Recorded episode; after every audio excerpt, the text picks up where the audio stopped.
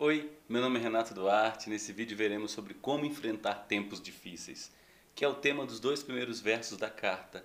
Curta nossa página no Facebook e se inscreva em nosso canal do YouTube. Sua ajuda é muito importante. Vamos para o nosso conteúdo?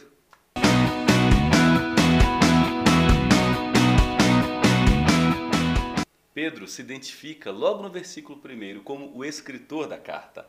Apresenta sua designação de apóstolo, que no geral significa enviado, mas aqui se refere à sua autoridade como comissionado diretamente por Jesus e fazendo parte de um grupo exclusivo, grupo dos doze. Isso explica porque Pedro insere a expressão apóstolo de Jesus Cristo. Ele foi especialmente separado para uma função como apóstolo, especialmente chamado, lançaria as bases sobre as quais a igreja de Jesus seria construída.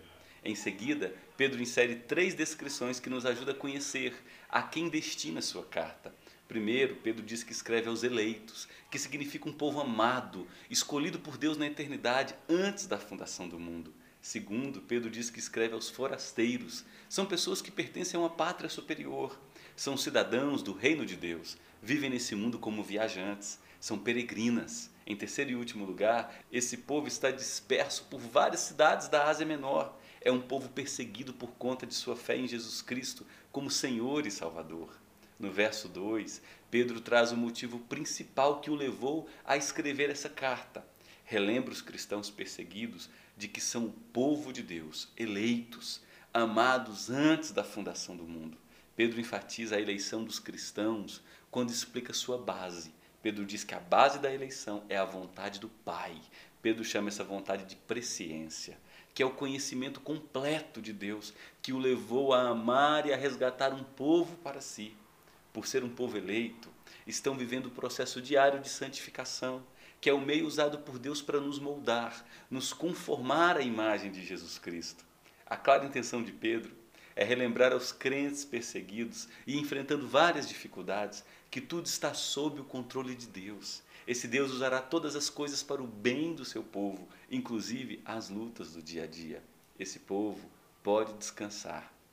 Antes de concluir sua saudação, Pedro ainda diz que os crentes possuem uma profunda e íntima identificação com Jesus Cristo foram perdoados através do derramamento de seu sangue e agora são chamados a viver em obediência por estarem ligados a Jesus Cristo, a fim de viverem assim, fiéis a seu chamado, mesmo sob circunstâncias hostis. Pedro conclui a saudação no verso 2, desejando graça e paz em abundância.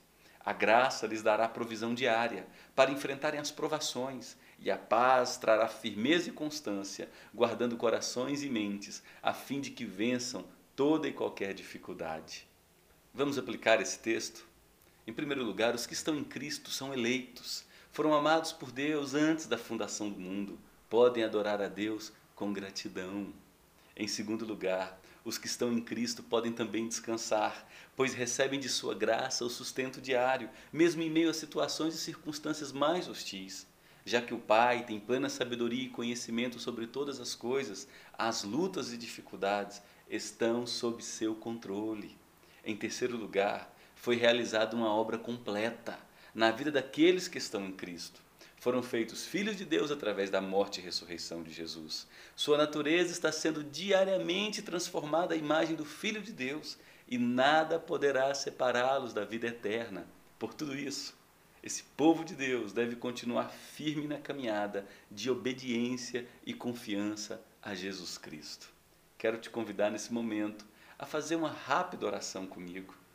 Deus, faça-me compreender de forma completa que diante de toda e qualquer situação minha vida está sob seu controle. Acabe com medos, inseguranças e ansiedades quando pelo Senhor estiver sendo moldado. Que toda a minha vida seja como a de um viajante nesse mundo. Que eu tenha um grande desejo de ver seu nome glorificado e adorado que Sua graça ministrada fortaleça-me com a paz que guarda a mente e o coração. Em Jesus Cristo. Amém. Oi, meu nome é Renato Duarte. Nesse vídeo falaremos sobre como amar ao próximo à maneira de Deus. Curta nossa página no Facebook, se inscreva em nosso canal do YouTube. Sua ajuda é muito importante. Vamos para o nosso conteúdo?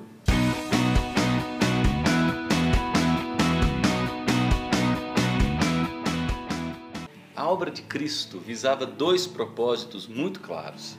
Em primeiro lugar, nos purificar para amarmos a Deus, e em segundo lugar, nos lavar e limpar da toda maneira de viver para amarmos outras pessoas. Nos versos 22 a 25 do capítulo 1, Pedro enfatiza o segundo propósito, que é nossa relação com o próximo, com o outro.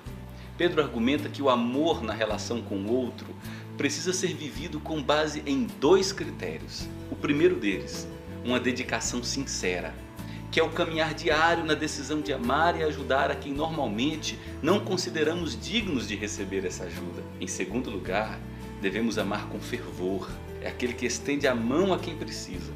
A expressão do amor não pode ser sentimental ou abstrata. Antes, o amor deve ser ativo, prático, externalizado em ações concretas que ajudem o outro. A explicação dada por Pedro para que amemos uns aos outros intensamente é fortalecida por outros dois argumentos. Em primeiro lugar, Pedro diz que devemos amar, pois fomos regenerados. Pedro diz que nascemos de novo por conta de uma obra que jamais perderá seu valor. Obra levada a seu cumprimento através da entrega eficaz do Cordeiro que foi morto antes da fundação do mundo.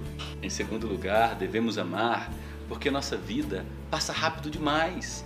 Pedro diz que a vida é como uma planta que cresce, apresenta beleza, mas seca, cai e deixa de ser o que um dia foi. O propósito de Pedro é levar os crentes salvos que agora enxergam que essa curta vida não é a verdadeira vida, a exercitarem um amor ardente e intencional, ainda que esse amor precise ser a seus perseguidores. Em sua conclusão, Pedro diz que foi esta palavra que ouvimos para crer para a salvação.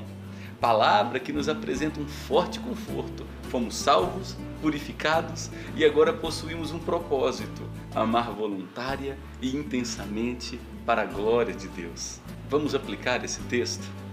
Em primeiro lugar, é preciso que comecemos a orar por pessoas que nos perseguem e tentam nos fazer mal. O amor ao próximo, especialmente pelos inimigos, é a marca distintiva do novo nascimento. Em segundo lugar, precisamos começar a nos mover em direção ao amor ativo, uma dedicação a quem se apresenta caído pelo caminho e precisa receber nossa compaixão.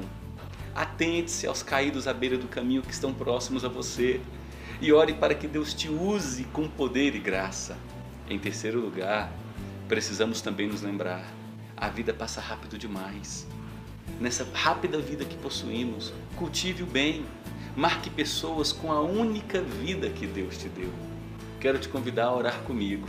Deus, ensina-me a amar os que me perseguem a ir em direção aos próximos a mim com dedicação, entrega e desejo de fazer o bem.